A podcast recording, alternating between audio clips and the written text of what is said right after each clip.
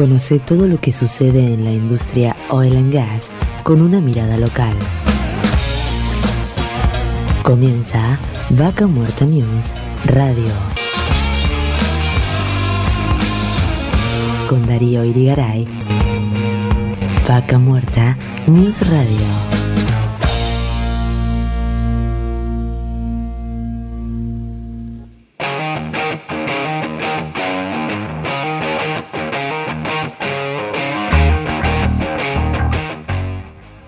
Hola, hola, gente, ¿cómo andan? Bienvenidos y bienvenidas una vez más a Vaca Muerta News Radio. ¿Cómo están? ¿Bien? Bueno, un placer estar acá nuevamente después de esta semana recorrida, obviamente con muchos temas, con muchas cuestiones que vamos a estar charlando en el día de hoy, de esta edición número 53 de esta segunda temporada. Me presento, soy Darío Irigaray y los voy a acompañar aquí las próximas Estamos en vivo, sí, sí, sí, estamos aquí en vivo, nos pueden sintonizar acá en la capital de Neuquén, ¿sí? en la capital administrativa de Vaca Muerta, en Radio Continental en el 88.3 MHz, en Radio 10 en el 98.5 MHz, en Radio del Plata en el 100.9 MHz. Estamos en vivo aquí en el corazón de Vaca Muerta por Radio 10 Añelo en el 105.3 MHz. Sí, sí, sí, también estamos en vivo acá en Rincón de los Sauces, en la punta de la ruta del petróleo, pegaditos al río Colorado. Estamos acá en vivo por Radio Arenas en el 105.5 MHz. Y sí, como siempre nos pueden encontrar en Spotify para reproducir el programa, todo el programa completo. Desde la primera edición tienen todo ahí para entrar a Spotify, lo pueden descargar al celular, escucharlo de internet. Obviamente nos pueden seguir por las redes sociales, en Facebook, en Twitter, en LinkedIn, en Instagram, donde nos encuentran como Vaca Muerta News y actualmente más de 120.000 personas nos siguen todos los días lo que vamos publicando.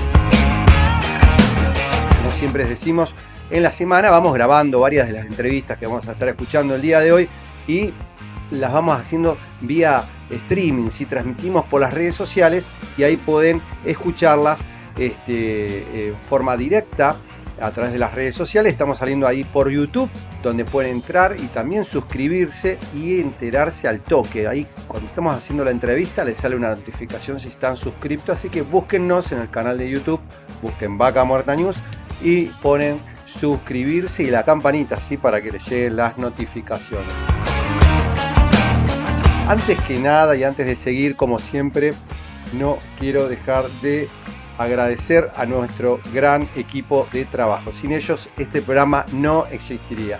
¿Sí? Ahí en los controles con su magia, como siempre, Mari Carmen García. Está Horacio Viascochea en la reacción de Vaca Muerta News a Juan Díaz en la coordinación general, parte de la coproducción con Grupo Record y la editorial Patagonia Activa. También agradecer a Ramiro Díaz en la técnica de Radio 10, a Federico Peralta, ahí que hace toda la magia en las compus y también posible que este programa esté al aire, a Gustavo Gajeuki en la producción de Rincón de los Sauces y Radio Arenas, eh, quiero también agradecer a Nicolás Rodríguez, Rodríguez en la producción de Neuquén y Radio del Plata, y también la voz de nuestros auspiciantes a Gabriel Rivera.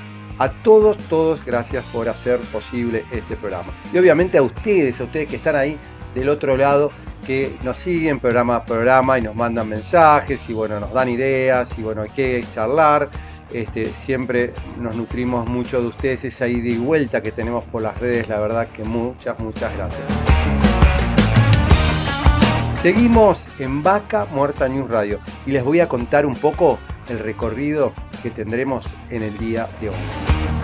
En el día de hoy vamos a estar hablando de la muerte del petrolero, ¿sí? que murió trágicamente en este accidente que pasó el pasado 22 de junio, ¿sí? donde falleció Víctor Vázquez, y perdió su vida, su compañero y sobreviviente Hugo Rodríguez quedó gravemente herido, se prendió una válvula. Bueno, vamos a estar en contacto con Marcelo Jerez, que es Velasco, el abogado que representa al gremio petrolero y al trabajador sobreviviente y quien asegura que este incidente se pudo haber evitado y van a ir en contra de la eh, operadora del área IPF y la contratista Rakiwan. Sí, van a ir buscando al responsable de este asesinato, así lo dijo eh, Marcelo Henriquez Velasco y hoy lo vamos a escuchar aquí en Vaca Muerta News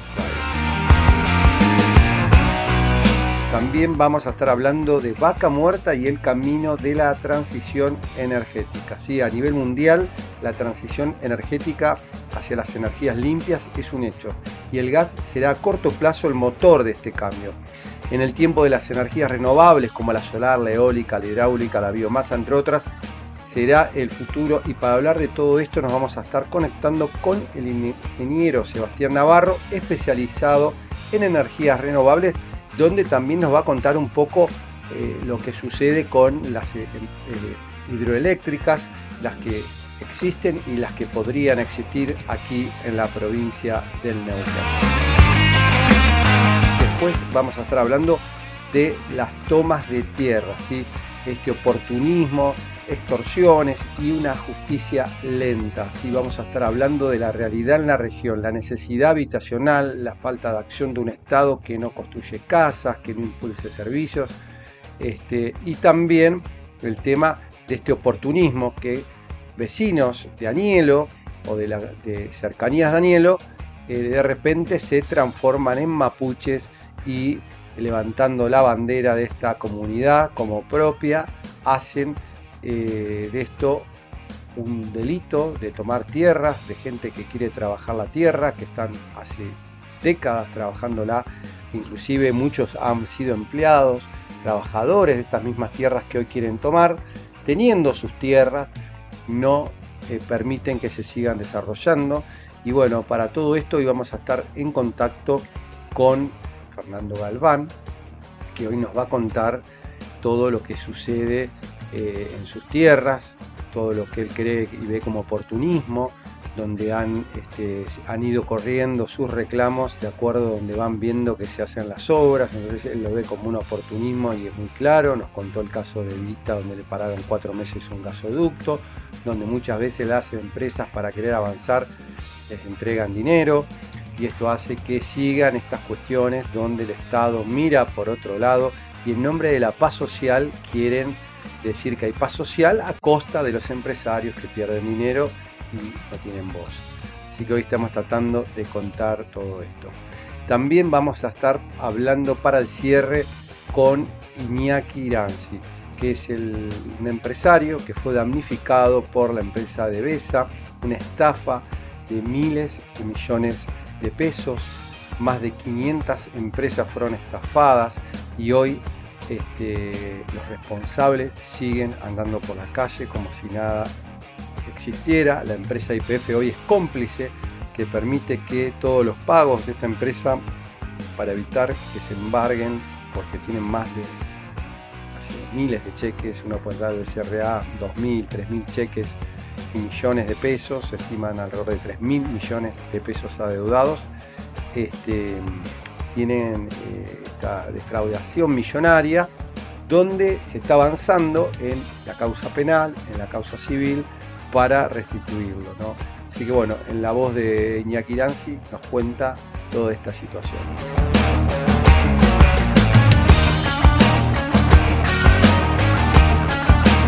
Como pueden ver, tenemos por delante un muy buen programa y estamos en vivo, en vivo acá saliendo en Neuquén Capital, en Anielo, ahí en el corazón de Vaca Muerta, en Rincón de los Saucios. Quédense ahí que en unos minutos seguimos con más Vaca Muerta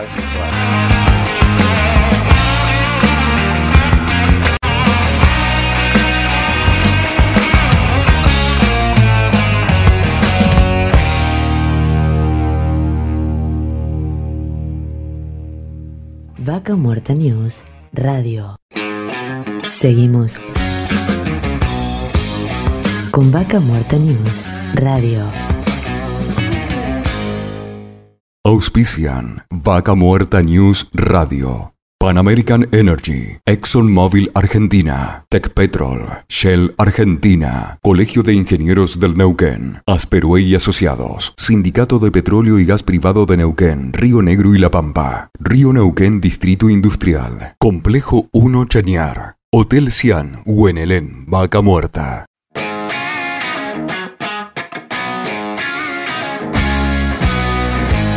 Seguimos en Vaca Muerta News para hablar de un tema realmente que viene complicando mucho la actividad de Vaca Muerta, pero también en la provincia del Neuquén.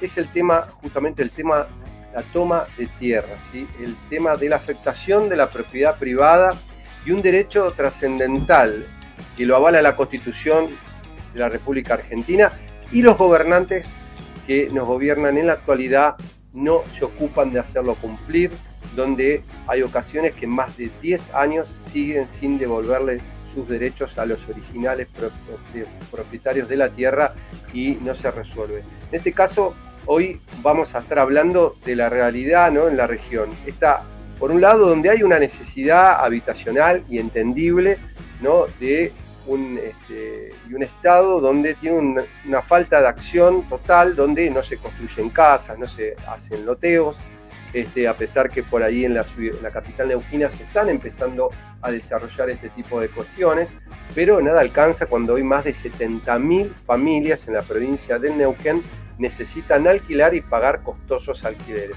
Pero también hay muchas este, situaciones que son oportunistas y, y en este caso puntual vamos a estar hablando en la zona de Anielo, donde hoy existe gente que busca un rédito, una oportunidad, donde se transforman de repente en comunidades mapuches, cuando históricamente son gente criolla, como lo llaman en el lugar, desde años, vecinos, donde van y le roban la tierra o intentan robarle la tierra a otros. Para hablar de esto, estamos en contacto en este momento con Fernando Galván, que es productor de Anielo. Bienvenido, Fernando. Darío Irigaray te habla. Hola, Darío, muchísimas gracias.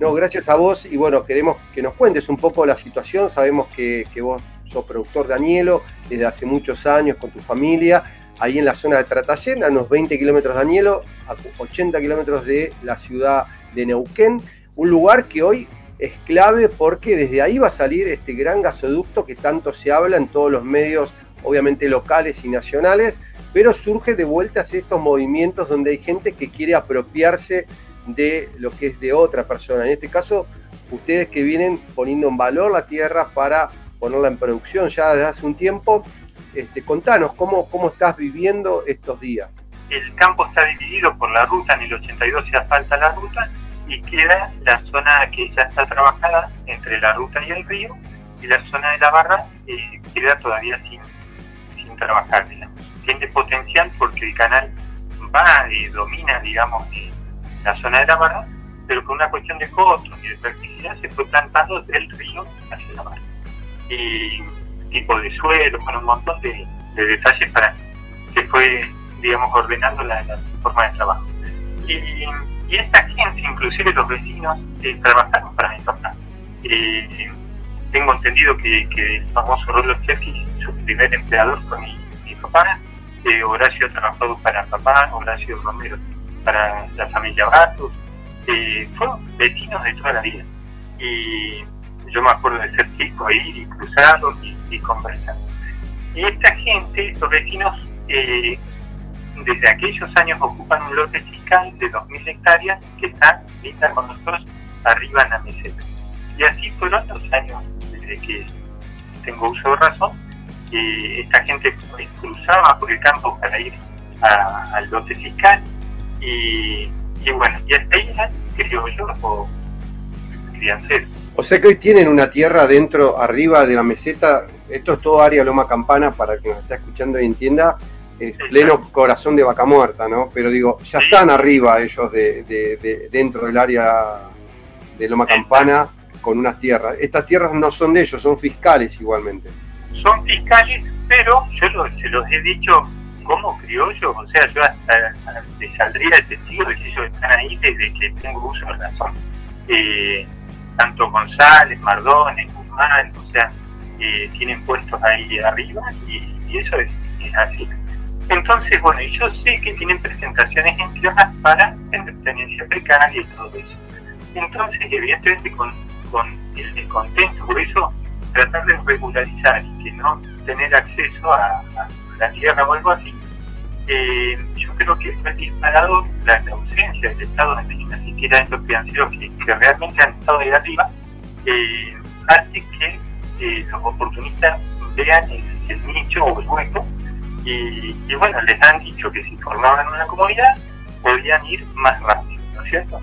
Y, y fue lo que hicieron en el 2017, eh, dada la experiencia que tuvieron eh, arriba, aguas arriba en Anillo, la otra familia Campo Marina. Entonces, eh, dada esa experiencia que, que claro, cabe, cabe recordar para ir para los que nos estén escuchando, la otra experiencia, esta que vos decís, Capo Maripé, está ubicada al otro extremo, digamos, pasando por Añelo, a unos 40 kilómetros de distancia, que es parte también del área de Loma Campana, pero decía Loma de Campana más hacia el oeste de Añelo, y este era como el acceso principal al área de Loma Campana en sus inicios, estamos hablando del año, año 2012, y esta tierra viene tomada de hace nueve años.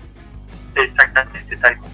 Entonces, eh, eh, dada esa experiencia, la, la, Confederación Mapuche, porque salen con ese nombre, que no tiene personalidad jurídica, no tiene nada en orden, pero la lleva adelante Jorge Nahuel, eh, evidentemente recauda o, o afilia gente así para, para, de manera extorsiva, ir avanzando. ¿no? Entonces, eh, bueno, en el 2017 empieza la primera usurpación, donde ahí sí van por todo, o sea, eh, el, el, epicentro era la chacra nuestra y, sí fueron contra Barco, Servi, formaron Ferreción, todos los vecinos. El que evidentemente como el que mucho aprieta con toda marca, no le fue bien y en ese momento se hace un desalojo, tres, eh, y se llega a un acuerdo donde ellos reconocen la propiedad privada. Y, ahí continuamos como vecinos. Nosotros parte del acuerdo era no seguir con causas judiciales o por, por, el desgaste que eso lleva y porque, bueno, evidentemente ellos hicieron una avanzada, se equivocaron y entendimos que, que se, de hecho se arrepintieron y, y, que ya estaba todo cerrado. Y bueno, el año pasado nosotros comenzamos a, instalamos una compuerta en el canal de riego para poder eh, sistematizar y poner en valor la parte de la barra de campos entre la ruta y la meseta y ahí eh, comienzan de nuevo a, aparecer eh, primero dando vueltas en el campo preguntando quién, qué hacíamos y después cuando van a ingresar las máquinas a desmontar eh, la, paran las máquinas, le piden al contratista que se retire y ahí hacen una segunda toma con construcción de una, una vivienda precaria. Entonces, eh, el día que ellos hacen eso, nosotros presentamos la, la denuncia a la comisaría de Añelo, le avisamos al fiscal y el fiscal ordena el desalojo inmediato de, de esta gente, con secuestro de vehículos, todo bonito. En la práctica la policía no hizo caso al desalojo, al orden de desalojo, y esta gente permaneció ahí unos cuatro a seis meses. Eh, la justicia nos lleva a una mediación. Pero vos, eh, vos tenías una orden del fiscal, ¿por qué la policía no hizo caso a una orden de un fiscal donde vos ya había un antecedente que ustedes ya habían presentado, que eran dueñas de la tierra. ¿Por Exacto. qué? Eh, nosotros, bueno, como dueños de la tierra tenemos título, la mensura que tiene menos de un año y a su vez hicimos ya, pues mi papá fallece, eh, la, inscripción de la declaratoria de herederos de, de la aceptación, así que el título está perfecto y eso lo mostramos eh, a la fiscalía y a quien corresponda, ¿no? Entonces, eh, tal cual. Y la policía no, no hace caso por, por, esta línea de paz social que, que, nos está costando carísimo todos los vecinos, porque ese eslogan de paz social eh, significa que, que, hay que ceder ante extorsiones, tanto sea una usurpación, de ruta, cualquier manifestación expansiva, es silenciada con, respondiendo con algo para generar esa paz social y no aplicar la ley como debe ser y la policía está súper golpeada, yo la entiendo, porque eh, si, si en, en, un desalojo algún policía se le va la mano, pierde el trabajo, pierde todo. Entonces, eh, no se las juegan. La verdad que no hay orden política de... ¿Y hoy, hoy está así la situación o no? ¿Ya lograron de, sacarlo esta gente? Claro, bueno, ellos están atrás de la personalidad jurídica, la diferencia con la otra familia o lo que sea es que ellos tienen denuncias y, delitos ya formulados y entonces eh, no pueden pertenecer a una comisión, entonces eh, no van a tener personalidad jurídica, creo yo, porque hicieron las cosas al revés, o sea, en vez de presentarse como vecinos con intenciones de formar una comunidad, empezaron delinquiendo y después queriendo formar la comunidad. Entonces, eh, por suerte, eh, todavía hay un poco de, raciocinio y no, se, no le dan la personalidad, porque sería como legitimar a una asociación ilícita, digamos, o, una lisa llanamente un movimiento mafioso, ¿viste? Así que no tienen personalidad jurídica. Han rotado los cargos, antes estaba como Lonco Martín Mardones, ahora está Liliana Romero. Así que mm, para ver si se le destrababa, pero bueno, verdad que los cargos bien, o sea, no se pueden estar. Pero bueno, mira, ahí el otro día me pasó, te lo voy a comentar una anécdota. Si estaba viendo en YouTube, puse en Tratalle y vi dos videos. Los dos me llamaron la atención. Uno de 20 minutos, la familia Mardones en su puesto de arriba en el Hotel celebrando una si no me equivoco, que era una señalada, y comieron asado, cantaron. Y, todas actividades criollas, ¿viste? Y cada tanto firmaban el cartel que decía lo, lo como que eso eran actividades de la comunidad. No había un cultrum, no había una vincha, no había nada, ¿viste? Y, ¿viste? Cuando vos, no sé, quieren vender algo y, había sí participación de muchos vecinos criollos de la zona, todos contentos, muy contentos.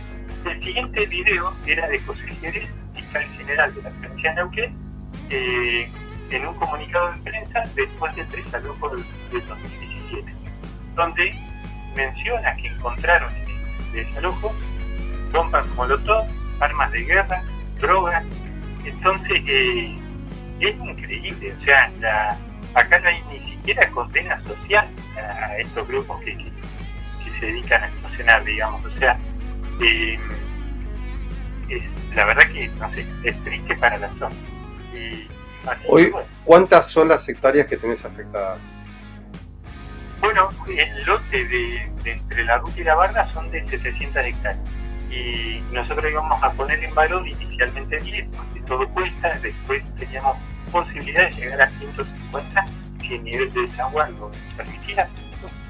Así que, y bueno, hoy ya no está usurpado el campo, pero ya van tres veces que yo intento ingresar y hacer alguna tarea de mantenimiento, o, la, otra, la última vez fue una tarea de saneamiento y, nos impiden ingresar y enseguida, no sé cómo, aparece la camisa con señoras, chicos, eh, y bien, eh, llamamos a la policía y la policía recomienda que nos vayamos. Así que la verdad que es una situación eh, que desalienta cualquier tipo de inversión, Es, es, peor que la toma, porque vos el campo lo ves libre, pero cuando vas a trabajar no podés. De última, con la toma vos ves la gente adentro. Y... en esta situación vos tendrías que armar un, equipo de seguridad propio como para decir, mira, voy a acercar esto eh, y, prohibirles a cualquiera el acceso, pero vos estás tratando de poner en valor estas tierras que son tuyas. Exacto, sí, sí, tal cual. Y, no te das una idea del desgaste de, se te va lo que tenías pensado poner para la sistematización, se te va en, en abogado, en, todo esto que salud, así que... Hoy, así que bueno Hoy Tratallén pertenece a alguna localidad, porque siempre me hago esa pregunta, ¿pertenece a Niel o pertenece a Chañar? Pues está ahí en el medio. Está en el medio, está fuera de Nido.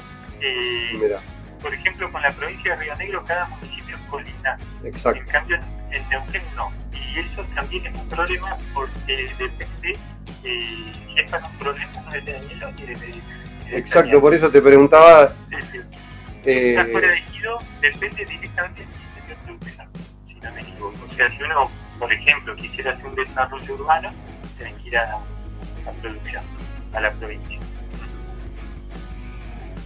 Realmente, Fernando, es, eh, muy triste todo lo que nos contás porque hay una inacción total del gobierno provincial este, una justicia que no se entiende por qué dilata y te lleva a una mediación, cuando la mediación culminó en que como que aceptaban la, pero después volvés a la realidad y vuelve a pasar lo mismo y vuelve a pasar lo mismo.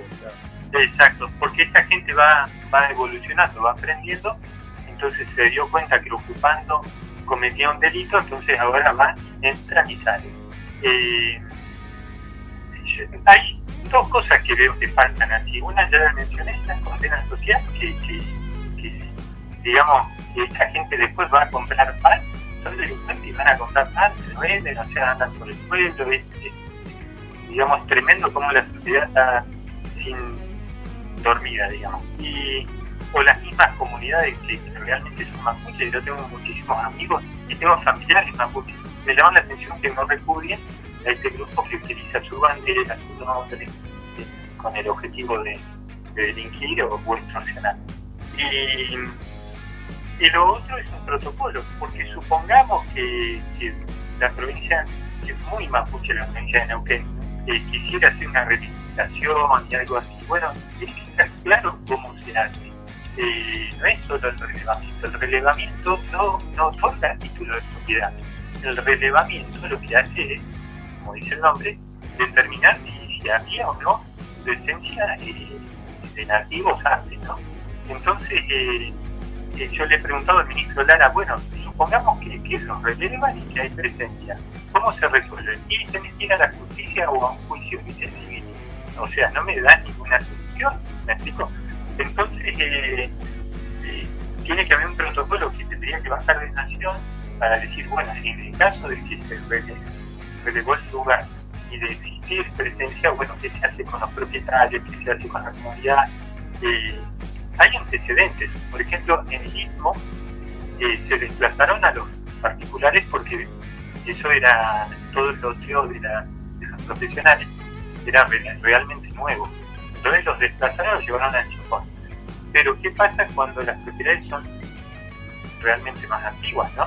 Ahí tendrían que pero convengamos que eh, esto siempre es patear para adelante porque en este caso puntual que vos contás del istmo, que para el que no, no escucha la audiencia y se ponga el istmo, es una zona que está, es, justo el cruce entre el lago Barriales y el lago Marimenuco, era una zona donde había un loteo. Este loteo empezaron distintas mapuches o supuestos mapuches a decir que era de ellos.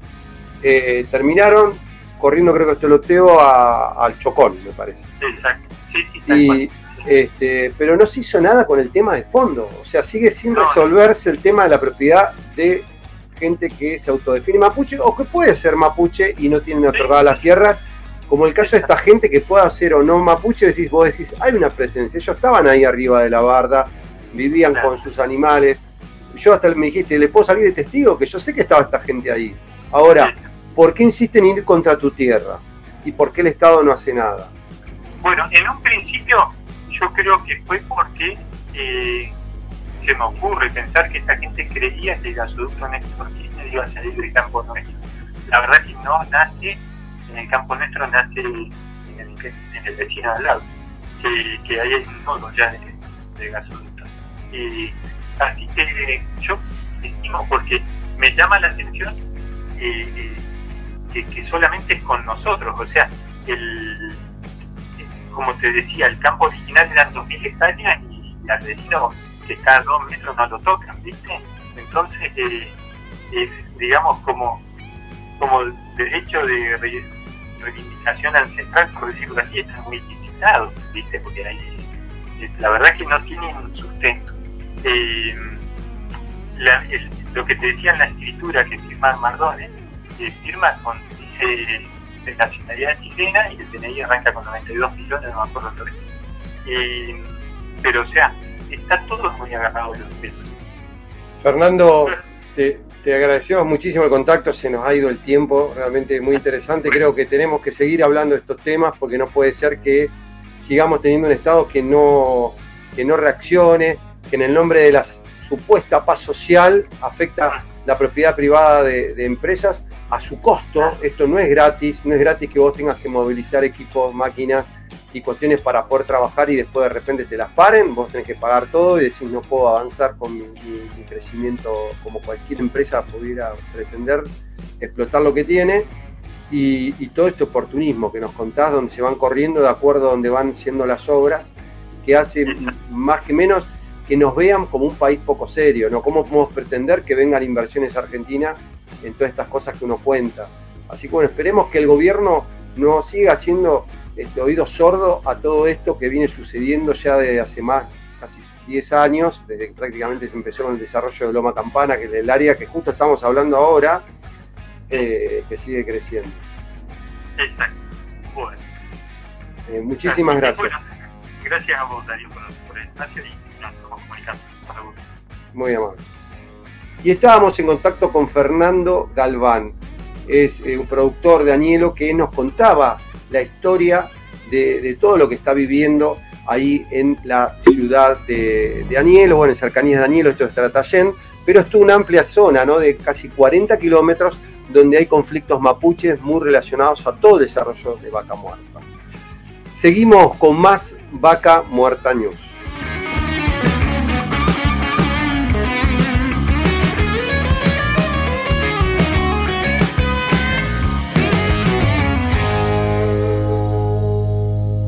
Vaca Muerta News Radio. Seguimos con Vaca Muerta News Radio. Auspician Vaca Muerta News Radio. Pan American Energy, ExxonMobil Argentina, Petrol, Shell Argentina, Colegio de Ingenieros del Neuquén, Asperue y Asociados, Sindicato de Petróleo y Gas Privado de Neuquén, Río Negro y La Pampa, Río Neuquén Distrito Industrial, Complejo 1 Chañar, Hotel Cian, Huenelén, Vaca Muerta.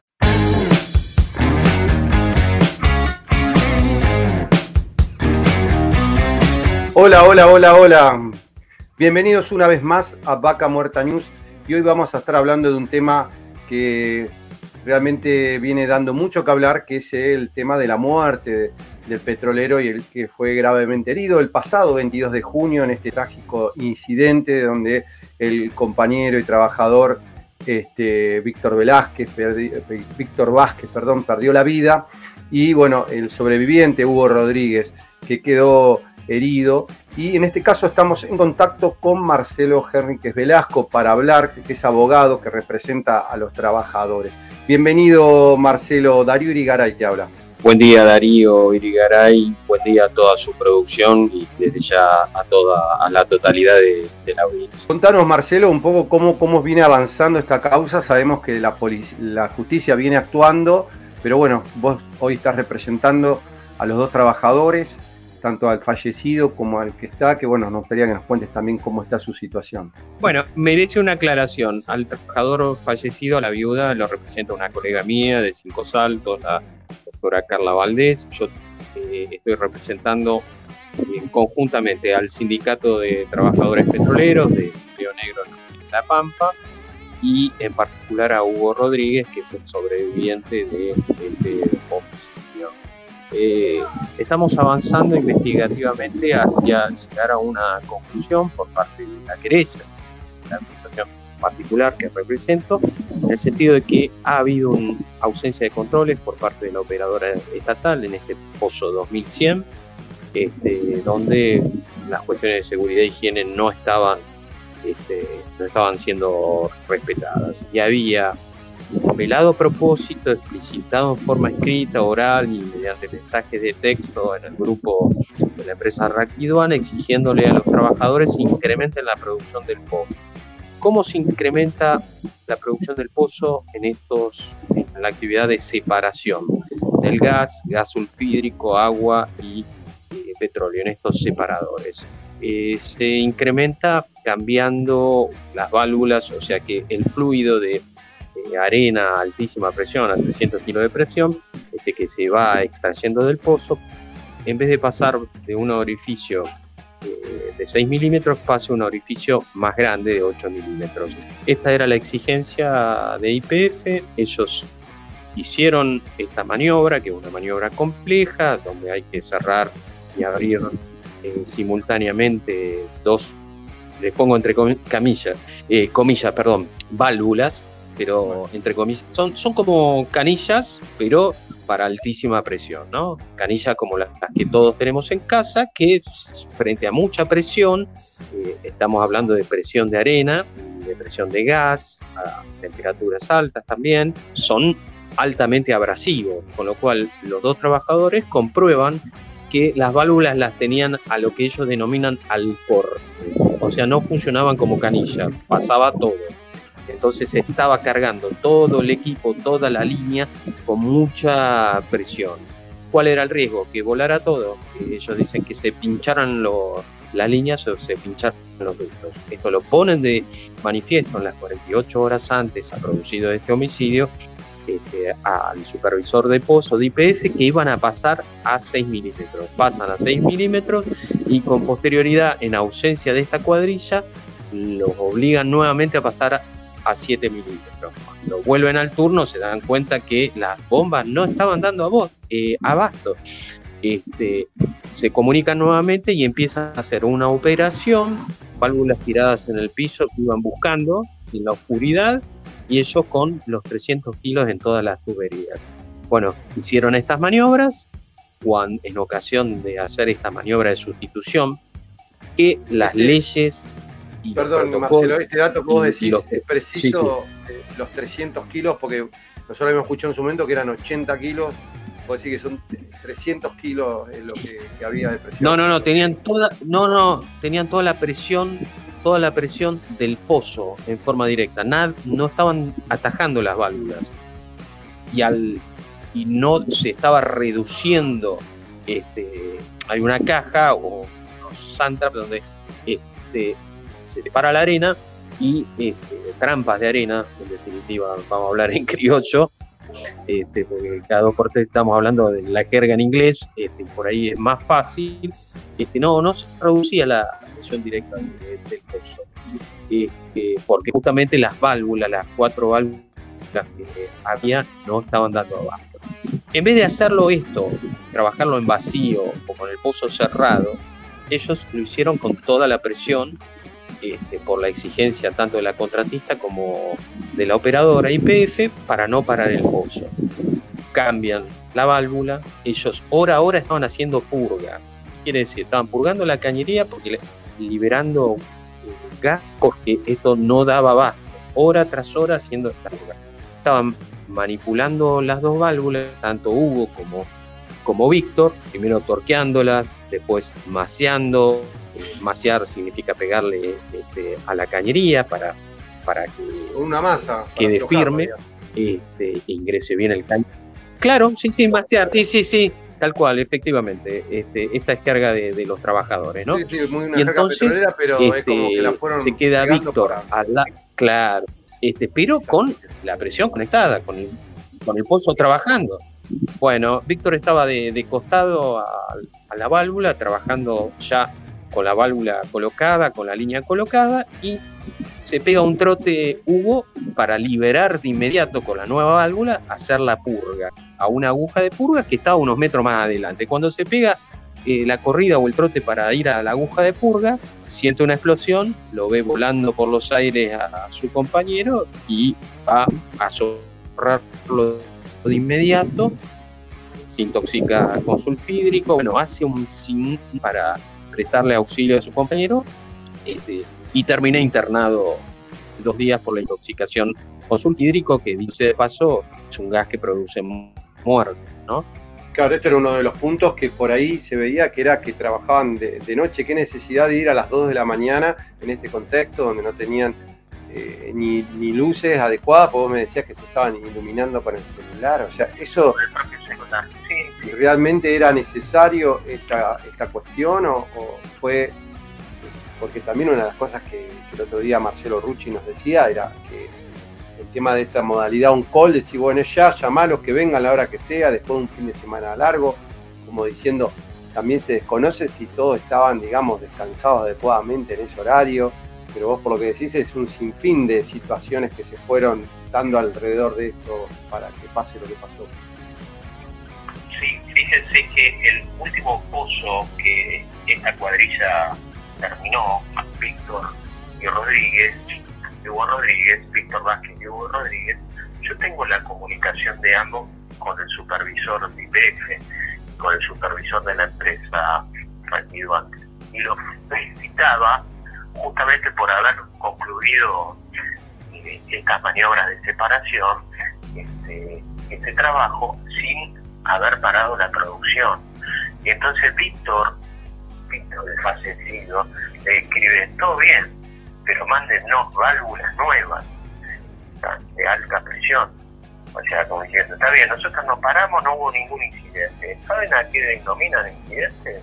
Perder un brazo, un dedo, accidentarse, intoxicarse con sulfídrico, se le fuego algo, incidente denominan. Entonces, es, o sea, es realmente muy desproporcionado, tiene una gravedad institucional mayor. Paralelamente hay otras operadoras que están trabajando con más tecnología, con respetando los protocolos. O sea, acá queda puro vida. Están comentando que inclusive operadores, compañeros de estos chicos, este, producto de, de, esta muerte, las mismas operadoras este, le están diciendo tómense todo el tiempo necesario, tómense todo el tiempo necesario, es un lenguaje contradictorio con la exigencia este, previa, ¿no? De trabajar a como diera lugar, este, sin las condiciones mínimas de iluminación, de inclusive estos separadores carecían de manómetros, es decir, que no se sabía la presión que había dentro de los tachos, este, dentro de la cañería, o sea, se hacía muy a ojo todo esto, ¿no? Este, cuando otras empresas, por caso bien, tienen con manómetros, tienen todo auditado y esto es invertir en tecnología invertir en seguridad en forma adecuada. Y el gran responsable en esto, nosotros vislumbramos en este caso es IPF. IPF, por lo que vos nos contás, presionó a las empresas, eh, en este caso a Rakiduan, a, la contratista, para que actuara, para que eh, se hagan las cosas a como sea, sin importar nada, y en este caso causó la muerte de un trabajador y otro quedó gravemente herido. O sea, realmente no se entiende. Literal, Darío, acomodir al lugar, perforemos acomodir al lugar, sin vigilar tampoco a la, a la empresa que contrata, decir, bueno, hagámoslo con dos, con cinco, con siete, con... o sea, estaban trabajando de noche dos personas en una maniobra que por lo menos los manuales y los protocolos aconsejan hacerlo entre cuatro y hacerla parando o desconectando la producción o canalizándola a través de uno de otro de los diverters sin tener presión dentro de las cañerías. Para eso tiene que haber un inspector de seguridad y higiene gobernando la, la maniobra. No los trabajadores que por más hábiles y experiencia que tengan, eh, no están en condiciones técnicas este, de hacerlo por sí solos y fundamentalmente esto de las pruebas de vacío, o sea, de las pruebas hidráulicas, ensayos, a ver, vamos al filo del criollo, Darío, porque ni vos ni yo, pese a lo que nos dedicamos, este, estuvimos trabajando nosotros como operarios, este, eh, antes de que pase el gas, la arena y la presión de gas, arena y petróleo, hay que hacer una prueba simulada con agua a alta presión lo máximo que puede pasar es que se rompa una cañería o que salga agua a alta presión como de una manguera. Ahora, cuando vos estás trabajando con gas, petróleo, subhídrico, este, en el aire estás cambiando con la presión sobre la cañería, una simple chispa puede convertir en una explosión o una inhalación de, de sulfúrico puede convertir en una muerte por intoxicación. ¿Me explico? Sí, sí, sí, tal cual que toda esta situación, ahora, ¿cómo, ¿cómo se va a avanzar en esto? Digamos, ¿cuáles son los pasos a seguir? Porque también está la actuación de la justicia. ¿Qué, ¿Cuáles son los avances hoy en la justicia, puntualmente? Bueno, estamos tratando de convencer al fiscal de, todo lo que estamos investigando nosotros, de nuevo procedimiento eh, que metió en el 2014, que en el 2017 en la provincia de Río Negro, tanto la Fiscalía, la Defensa como la querella pueden producir su propia prueba e investigar en forma independiente. Nosotros estamos investigando en forma independiente y estamos llegando a estas conclusiones. La Fiscalía este, necesita convencerse de que lo que estamos manifestando nosotros es así y ese es el camino por donde ir. Me explico, porque IPF, por lo que me han comentado, este, y la contratista va con el claro propósito o el velado propósito de indignarle al trabajador que él decidió trabajar de noche, que él decidió iluminarse con su teléfono, que él decidió reemplazar la válvula, que él decidió buscar ese trabajo de riesgo, eh, o sea, eh, centrar todas las responsabilidades de los trabajadores. Los trabajadores un día se despertaron y dijeron, bueno, vamos a ser petroleros y vamos a cambiar válvula a como diera lugar y trabajar a como diera ese lugar.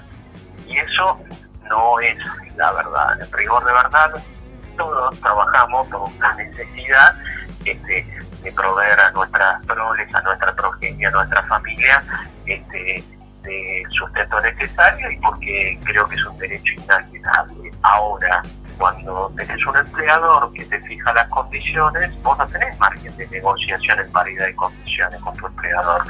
Este, y eso es lo que estaba aconteciendo. Y de hecho, en mi caso hace rato estaba planteando o está planteando diferentes contratistas u operadoras que en el propósito de producir o en el propósito de hacer más rentable la producción, no sacrifiquen el, humano. Todavía no se, eh, no se explotan pozos petroleros sin personas. O sea, el elemento humano es absolutamente necesario. Entonces hay que cuidar el elemento las condiciones en las cuales presta el servicio los, los trabajadores. Así que bueno, ese es nuestro propósito de, convencer a, al fiscal y luego convencer a los jueces porque queremos formularle cargos a IPF, a De determinadas personas de esas organizaciones este, empresarias y que asuman su responsabilidad en el homicidio que nosotros entendemos agravado por de propósito, en el código utiliza un término que por ahí parece muy importante, que es el, propósito de codicia, pero que en rigor de verdad es el ánimo de lucro sin, sin límite, me explico, a como diera lugar. Este, así que bueno, va a ser un trabajo quijotesco demostrar o convencer a los jueces que no estamos frente a un accidente, sino estamos frente a circunstancias sumadas hubiesen dado siempre el resultado muerte. ¿Me explico?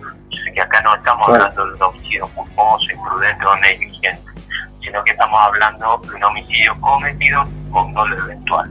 Y lo eventual es de quien exige este, incrementar la producción cuando los propios trabajadores están poniendo de manifiesto de que los equipos no dan abasto, los equipos y las válvulas no dan abasto, están trabajando lo que ellos denominan el corte, que no es muy difícil, repito, para interpretar que cuando uno tiene una canilla en la casa quiere cerrar, la canilla no cierra. La diferencia es que en la casa pasa agua y acá pasa gas sulfídrico.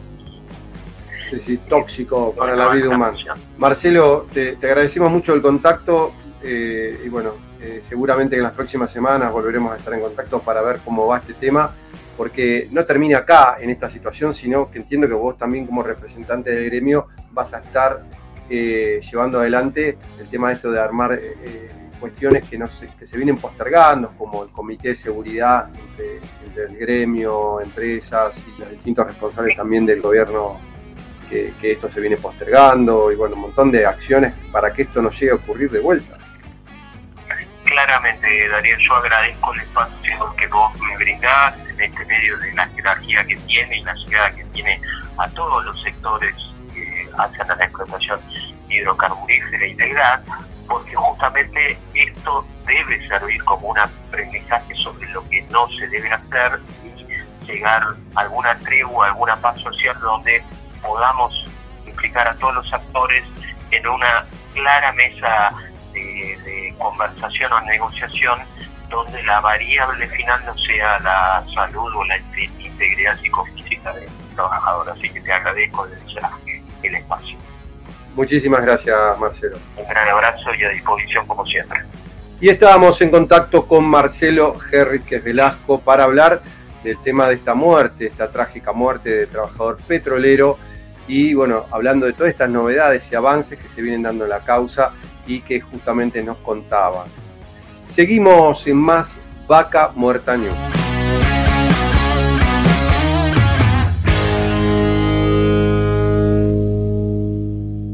Vaca Muerta News Radio. Seguimos con Vaca Muerta News Radio. Auspician Vaca Muerta News Radio. Pan American Energy, ExxonMobil Argentina, Petrol, Shell Argentina, Colegio de Ingenieros del Neuquén, Asperue y Asociados, Sindicato de Petróleo y Gas Privado de Neuquén, Río Negro y La Pampa, Río Neuquén Distrito Industrial, Complejo 1 Chañar, Hotel Cian, Huenelén, Vaca Muerta.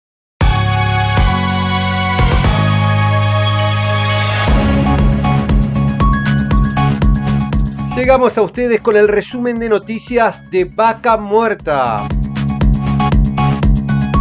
El petróleo lidera el aumento del uso de la capacidad instalada industrial. Debido a la mayor extracción de crudo y la incidencia de vaca muerta, la refinación de petróleo alcanzó un 81,4% de nivel de utilización de la capacidad instalada, 8,3 puntos más en abril del año pasado, cuando ese indicador registró 73,1%.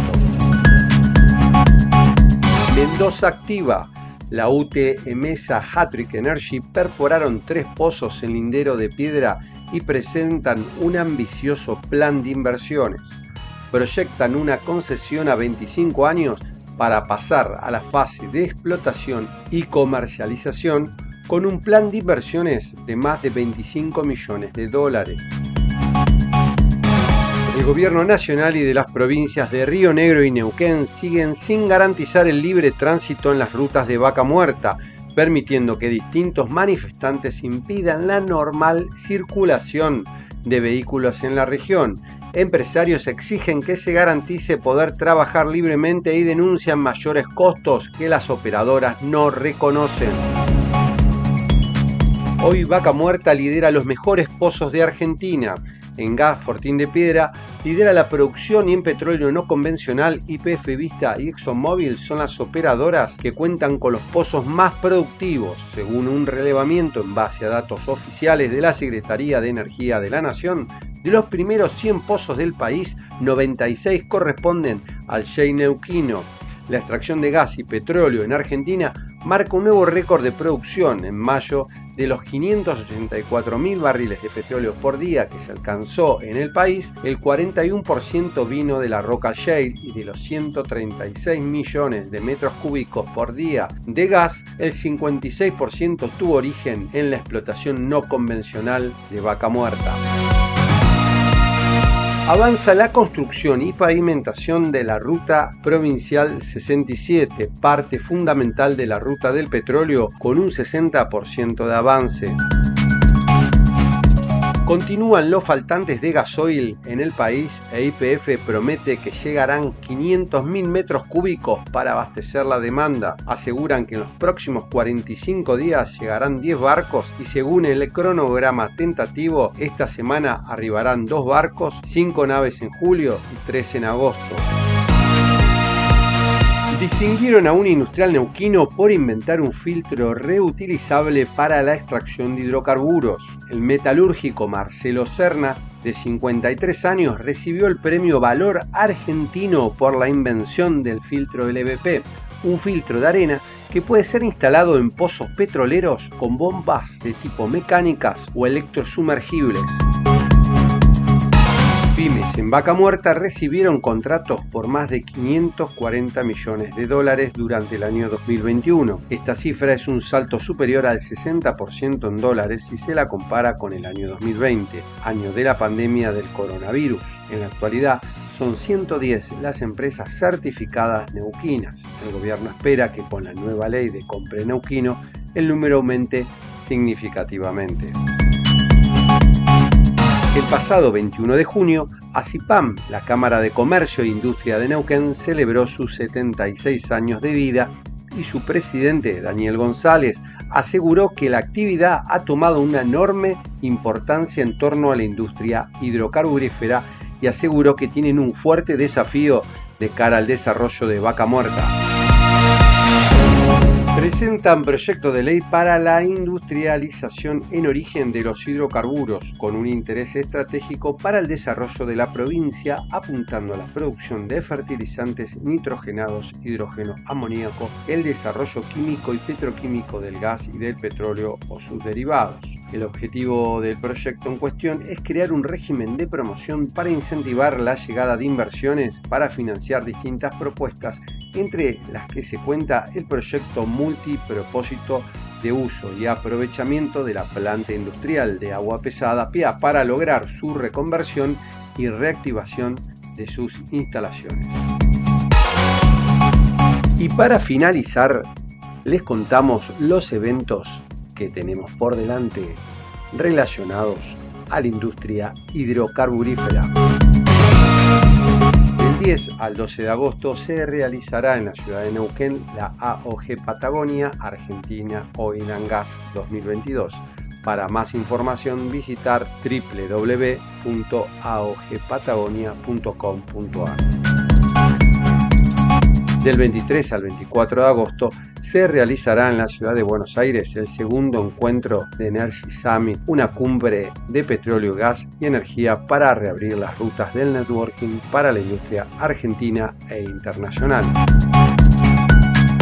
del 24 al 26 de agosto se realizará en la ciudad de Buenos Aires el evento Intersect, una exposición internacional de seguridad, protección contra incendios, seguridad electrónica, industrial y protección personal. Recuerden que toda esta información y mucho más pueden encontrarla en nuestra página web www.vacamuertanews.com Además pueden seguirnos en nuestras redes sociales, en LinkedIn, en Facebook, en Instagram, en Twitter y en YouTube. Y esto fue, una vez más, el resumen de noticias de Vaca Muerta.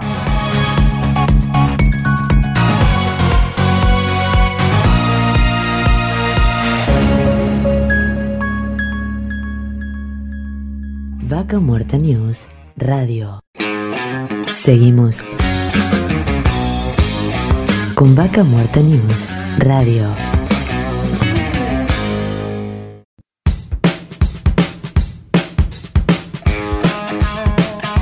Seguimos en Vaca Muerta News y en esta ocasión vamos a hablar de un tema muy interesante que es el tema de la transición energética y este camino ¿no? que hay que ir tomando y obviamente ir aprovechando Vaca Muerta para esta transición.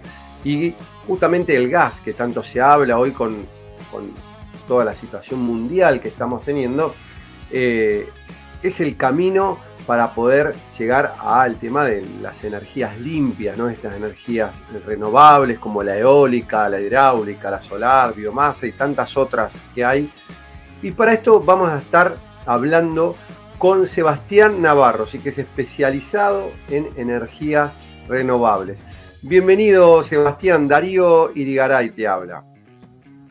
Hola Darío, buenos días. Muchas gracias por la invitación. Un placer estar en contacto contigo y bueno, hablar un poco de esto, de hoy cómo, cómo ves Vaca Muerta, eh, como este motor ¿no? a la transición energética que hoy se está dando en el mundo, eh, para, empezar a, decir, bueno, el gas es el camino para llegar a esto, porque obviamente que energía este, necesitamos, seguimos usando cada día. Sí, bueno, eh, mi visión de, Vaca Muerta como, especialista en, energías renovables es que eh, Vaca Muerta es un milagro y vamos a seguir necesitándolo muchísimos años. No, no, es, no son los próximos 5 o 10, sino que mi visión es que vamos a necesitar tanto el petróleo de Vaca Muerta como el gas natural de Vaca Muerta, ya sea convencional o no convencional, ojalá los próximos 500 años de civilización. Tal vez no en las cantidades que lo usamos hoy, ¿no? Pero necesario, es estrictamente necesario. Hay una diversidad enorme de productos que no serían posibles eh, producir para mantener nuestra calidad de vida como civilización sin el petróleo ni el gas, ¿no? Y en ello el gas como, como facilitador energético va a jugar un rol muy importante sí, en el corto plazo, en los próximos 10 o 15 años, hasta, hasta poder eh, aumentar un poco la capacidad de energía renovable en el mundo. ¿no? Ese es el, lugar que tiene Vaca Muerta desde mi óptica.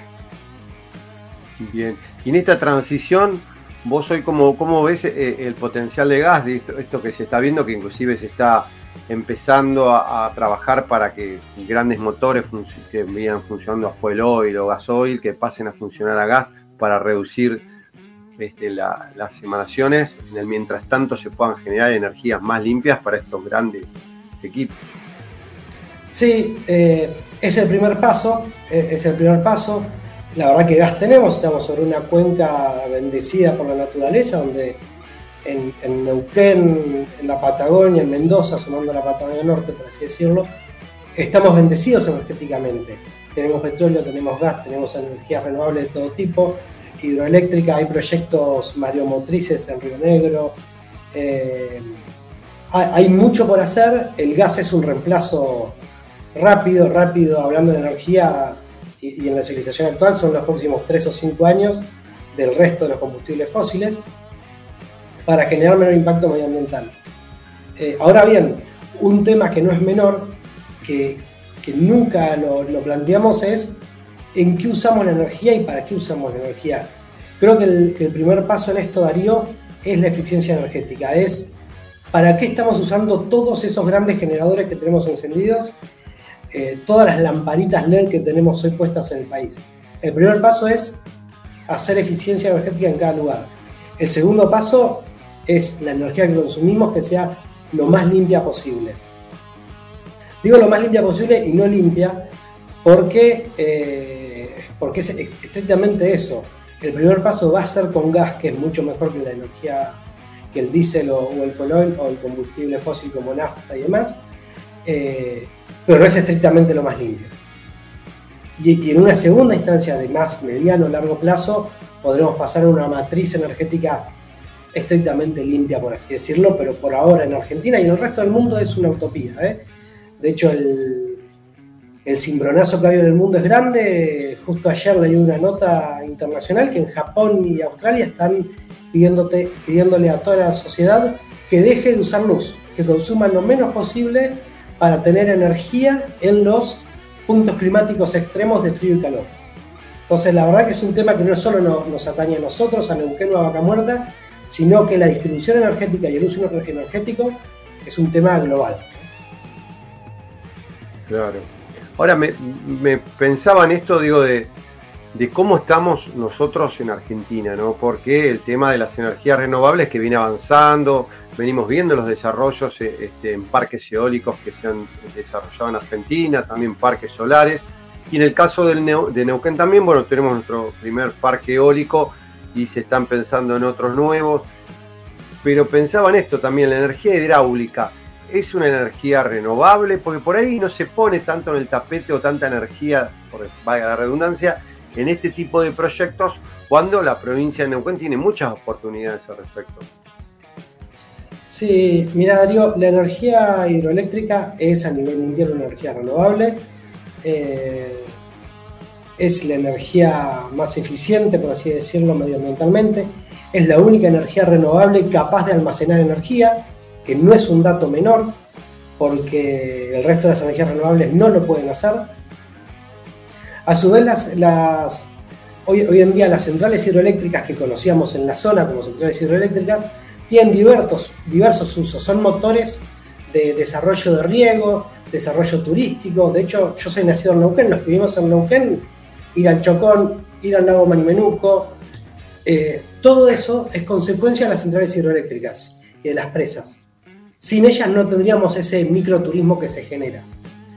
Eh, en el mundo las centrales hidroeléctricas todas son energía renovable. En Argentina no. En Argentina las centrales que generan más de 50 megas o menos de 0,5 megas no son consideradas energía renovable. Lo cual nos, nos limita mucho en, en las líneas crediticias a las cuales se puede acceder a nivel internacional. Por ejemplo, para centrales pequeñas, como pueden ser en canales de riego, hay, hay centrales en los canales de riego del Alto Valle, al menos 4 o 5, una muy linda está ubicada en Cinco Saltos, esa es una central de 1,2 megas. Esa central, actualmente, toda la financiación que necesite para crecer, para mantenerse, puede acceder a crédito internacional. ¿Por qué? Porque es considerada en la legislación actual energía limpia. Ahora bien, para hacer chihuidos, que en la zona es un, proyecto estrictamente necesario por una, cuestión de seguridad de presas y una seguridad de vida de todo el Alto Valle, Río Negro y Neuquén, por la ley argentina no es considerada energía renovable por la potencia que generaría. Entonces, el acceso al crédito internacional, viendo la transición energética mundial, es difícil. Ahora, en esto que vos contabas de la ley que no incluye que la energía hidroeléctrica esté como una energía renovable en Argentina, ¿a qué se debe esto? Me, gustaría poder responder de, una forma con, con el 100% de la información. El 100% de la información no creo que la tenga nada. Nadie, yo no sé si respondió en su momento a algún lobby medioambiental, pero lo cierto es que hay algunas centrales hidroeléctricas hechas en otras latitudes geográficas como Centroamérica y, en otros años, hace 80 o 90 años, donde, entre otras cosas, las centrales hidroeléctricas generan productoras de gases de efecto invernaderos. ¿Pero por qué se producían eso, esos gases? Primero por altas temperaturas medias y segundo por no generar campañas de deforestación previa. Entonces toda la materia orgánica, al aumentar la temperatura y la humedad, generaba gases de efecto invernadero como pasa con cualquier basurero.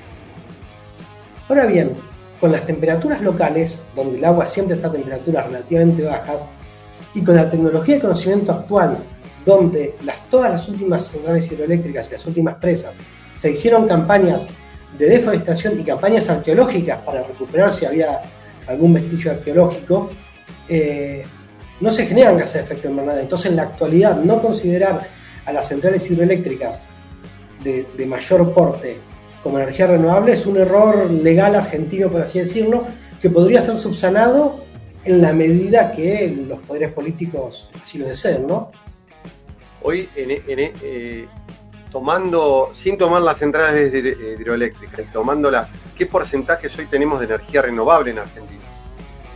Mira, el, proceso, para, como decías vos Darío, para la reglamentación argentina, donde las grandes presas no es renovable, estamos teniendo una potencia instalada entre un 7 y un 11%, no, no es mayor a eso entre solar, eh, solar eólica y, los PA. Los PA son pequeños aprovechamientos hidroeléctricos que mayoritariamente están ubicados en Mendoza y algunos chiquitos en Río Negro. Después hay desperdigados a lo largo del país, pero la verdad que la, provincia de Mendoza ha hecho un desarrollo de pequeños aprovechamientos sobre canales de riego envidiable. En, canales de riego de 15 o 20 kilómetros tienen 6 o 7 pequeños aprovechamientos hidroeléctricos generando energía eléctrica las 24 horas del día, los 330 días del año, para un mes para mantenimiento que eso es algo a tener en cuenta entre la energía hidroeléctrica frente al resto de las renovables, ¿no?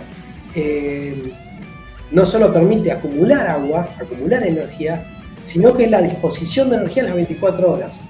No así la energía solar y la energía eólica. Bueno, y estos temas ¿no? que también traen eh, anexados el tema de las baterías, el litio, ¿no? y toda esta, esta nueva marcha digo, que se viene viendo eh, donde por el tema de justamente poder acumular. O sea, yo necesito acumular y, el impacto ambiental que eso tiene a futuro, que decís, es tan ecológico, tan comprometido con el medio ambiente, porque cuando, tengo que disponer todas esas baterías, que el mundo cada vez se llena más de baterías, que algunos te dicen que no se pueden recuperar, otros te, se escucha que en, gran parte sí, que una parte no. O sea, eh, y de repente el agua, que vos decís la puedo acumular, no contamina, tiene un impacto ambiental, mínimo lo tiene, pero no es un impacto como el de las baterías, imagino yo. Eh, y, no se va por ese camino, ¿no? También. Pero bueno, yo creo que como todos siempre comento yo, hay que empezar a hablar de estos temas donde es importante una transición eh, energética, pero también sea este, sustentable realmente, ¿no? En el 100%. Sí, hay que, hay que mantener un equilibrio, Darío. O sea, no, no es lo que decíamos al principio, hay que mantener un equilibrio, el petróleo y el gas son necesarios, Vaca Muerta es una bendición para la región y para el mundo poder contar con recursos que son relativamente baratos, porque el gas y el petróleo es el recurso energético más barato del mundo, después del carbón, ¿no? Eh, así que hay que seguir usándolos con conciencia y sabiendo que tienen un impacto medioambiental conocido. Entonces, tratar de ser lo más responsables en el uso, ¿no? Ese sería un poco el, el camino que tenemos que seguir en el corto y mediano plazo hasta poder resolver los nuevos problemas que tiene la sociedad. Sebastián, muchísimas gracias por el contacto. Muchas gracias a vos, Darío. Hasta luego. Y estábamos en contacto con Sebastián Navarro, especialista en energías renovables, y estuvimos hablando un poco de esta transición energética que a nivel mundial es necesaria y Vaca Muerta hoy es también un gran actor, sobre todo por el gran potencial de gas que tiene y cómo ir viendo todas las posibilidades que tenemos acá en la región este, con estos proyectos como Chihuido que se vienen demorando en el tiempo tan necesarios, no solo para la generación energética, sino para protegernos de las altas crecidas y de, lluvias y deshielos ¿no? que tenemos en todo el norte de la provincia de Neuquén. Seguimos con más Vaca Muerta News.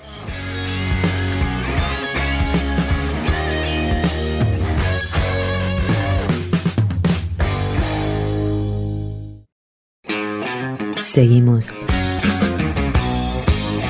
con Vaca Muerta News Radio.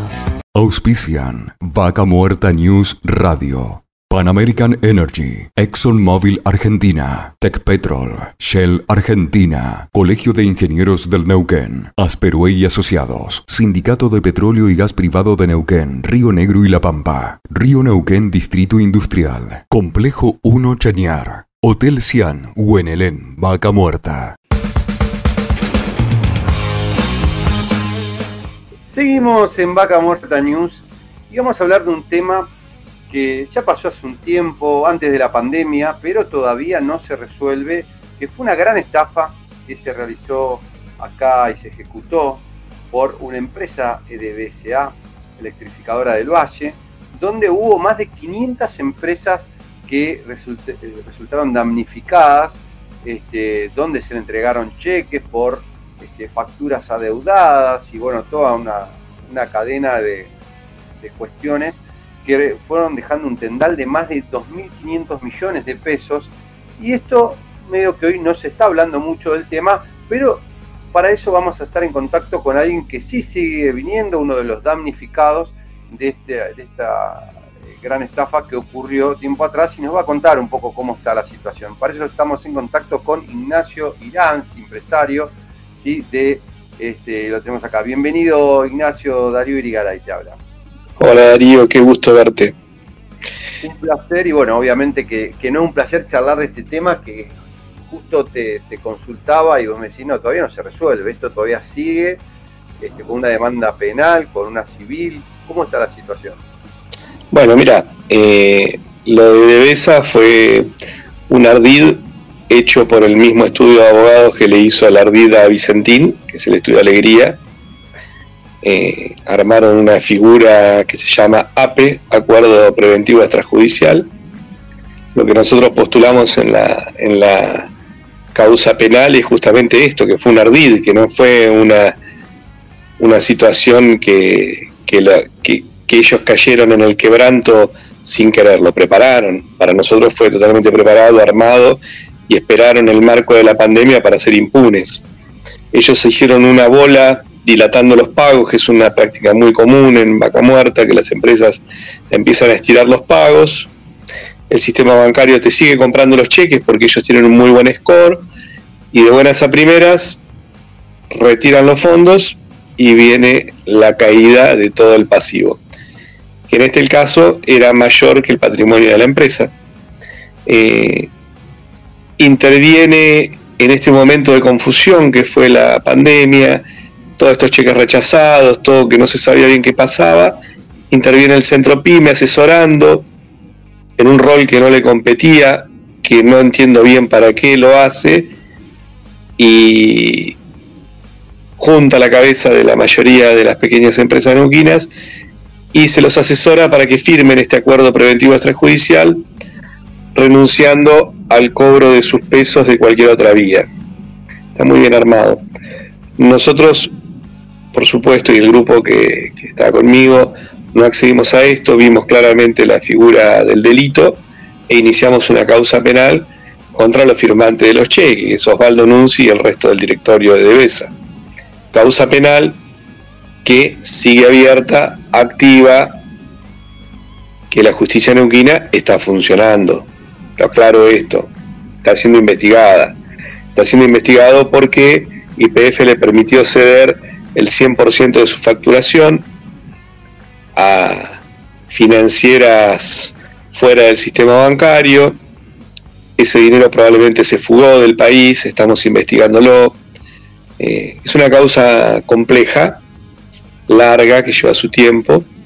Y por otro lado, el APE, este famoso, lo gestionaron en Buenos Aires, lejos de donde estaban sus actividades comerciales, porque Devesa trabajaba en todos lados, menos en Buenos Aires. Entonces le complicó la defensa también a, aquellos que no firmaron este acuerdo. Ese acuerdo, si bien salió una homologación, eh, está siendo impugnado, apelado, todavía no está vigente. Bueno, todavía queda bastante camino por recorrer. Eh, el tema está...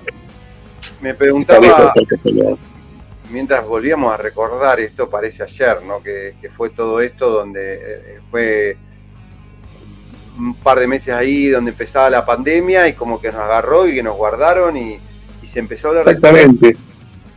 Estado total de indefensión, la gente no pudo hacer nada. Se aprovecharon de esto y la justicia media máquina, bueno, había presencialidad, eh, bueno, les vino, se reaprovecharon, usaron, claramente usaron esto. Eh, yo creo que la justicia neuquina funciona, lo demuestra porque siguen, se sigue la causa, ¿no? No, la pueden cajonear ni mucho menos archivar. Esto en algún momento yo tengo fe y esperanza de que van a ser condenados. Ellos y va a haber, va a caer gente que perteneció a IPF de cargos grandes, ¿no? Van a tener que explicar por qué avalaron y permitieron esto.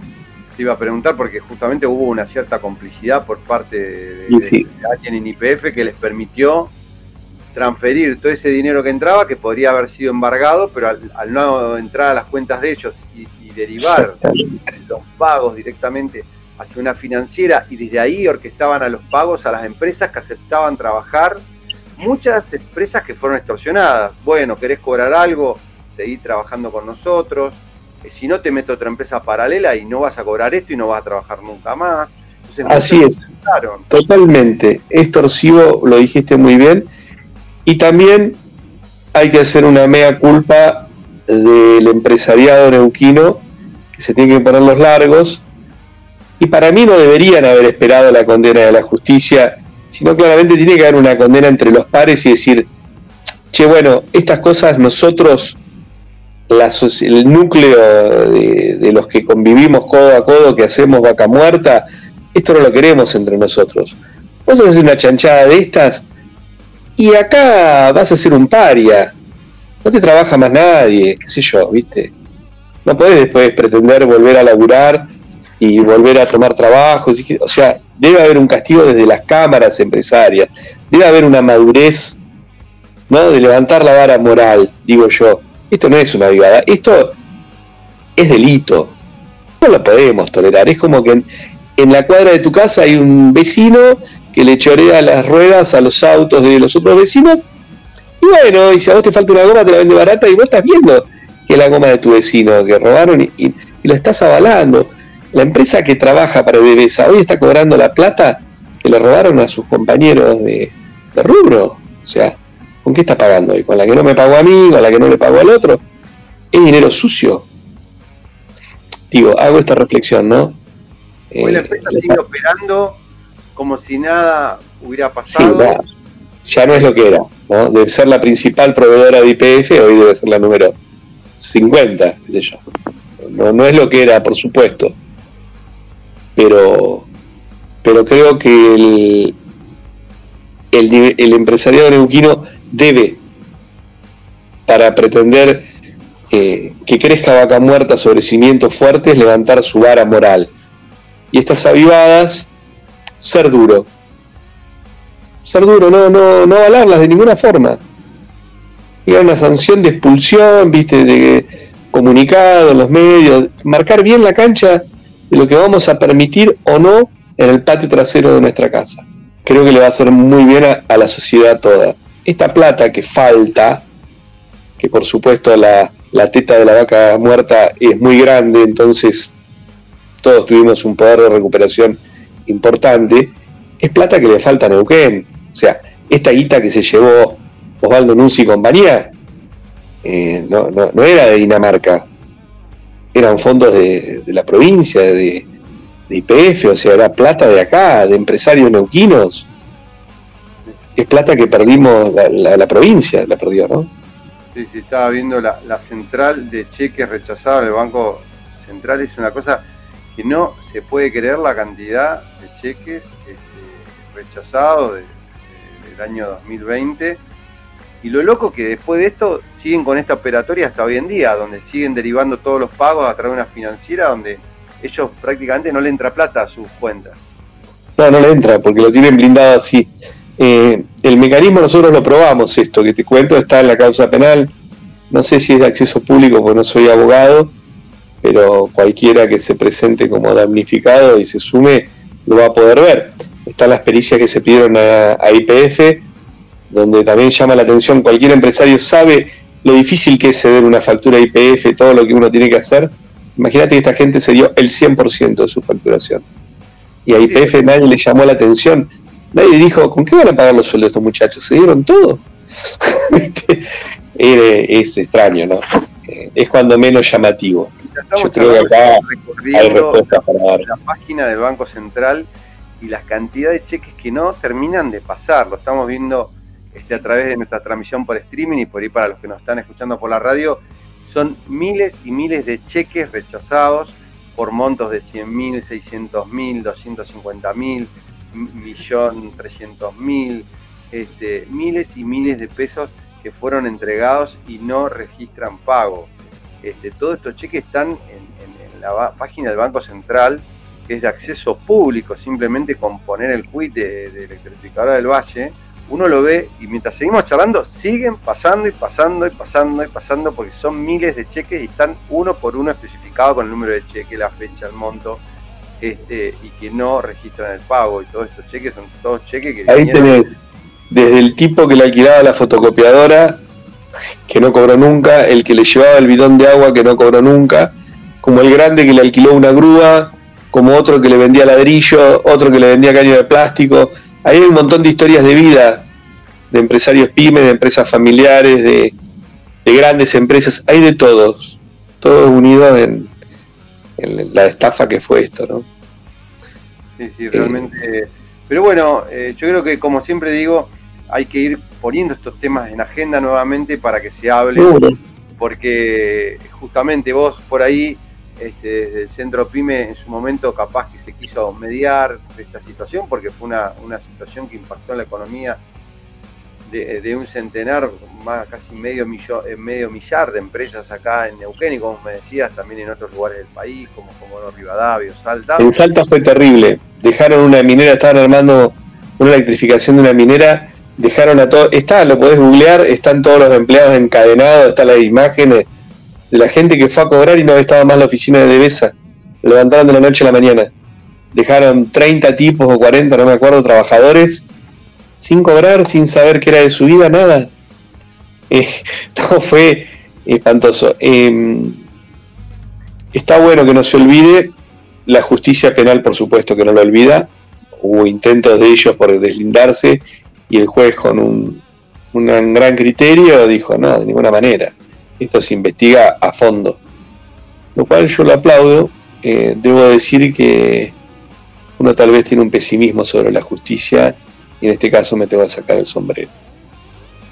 Porque se lo sigue investigando. Está avanzando con esto, pero bueno, ¿lo han intimado a la gente de IPF para que se presenten en el expediente? para que presenten ahí hay una cosa, el fiscal en su momento intimó IPF, IPF entregó parte de la información. De ahí pudimos probar el desvío a la financiera, pero la entregó incompleta y, y hasta el día de hoy no la termino de entregar a la información. Y tal vez ahí falta eh, un poco de severidad.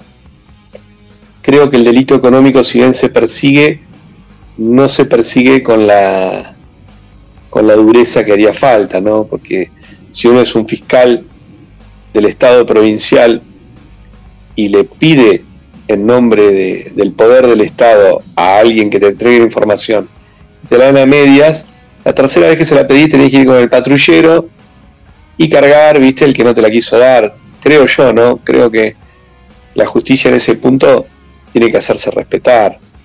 No puedes aceptar información a medias a esta altura del partido, ni excusas como que no la tienen reunida en un momento donde todo es digital y debería ser muy rápido el tema.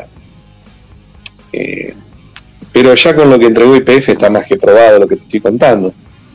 Por algo el juez no les, permitió archivar nada. Los medios que salieron un poco a, ver como que esto fue un tema de, que los agarró la crisis, lo agarró la, la dio su facturación, en su momento este, no, porque el primer día de pandemia los tipos hacen el volteo, no lo hacen a final del 2020 diciendo que la pandemia lo fundió.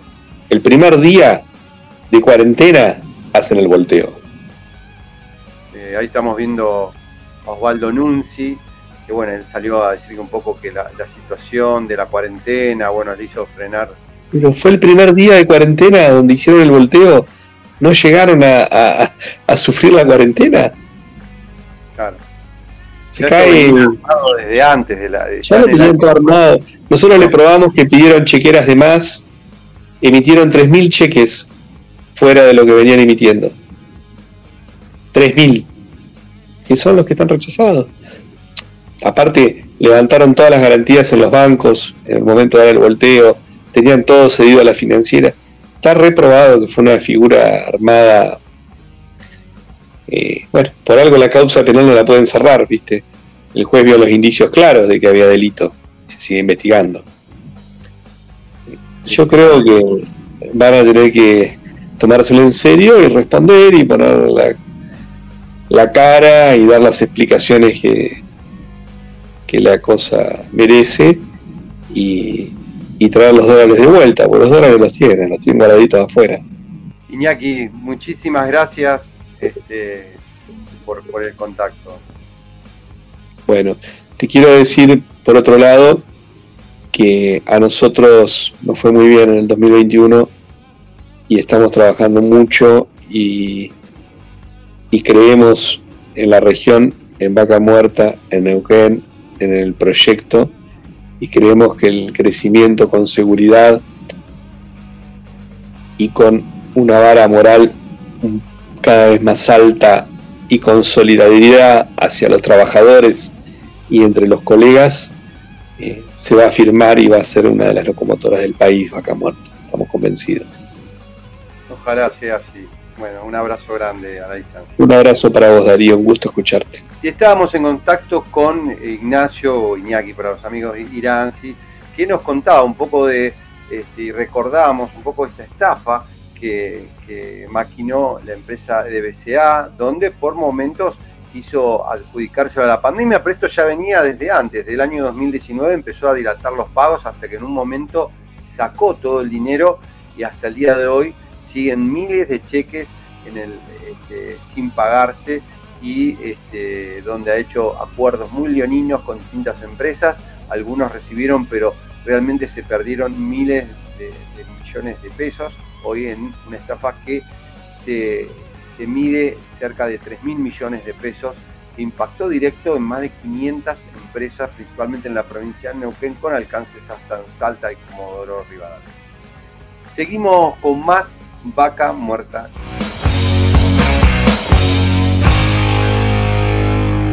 Vaca Muerta News Radio. Y hasta aquí llegamos con una nueva edición de Vaca Muerta News Radio.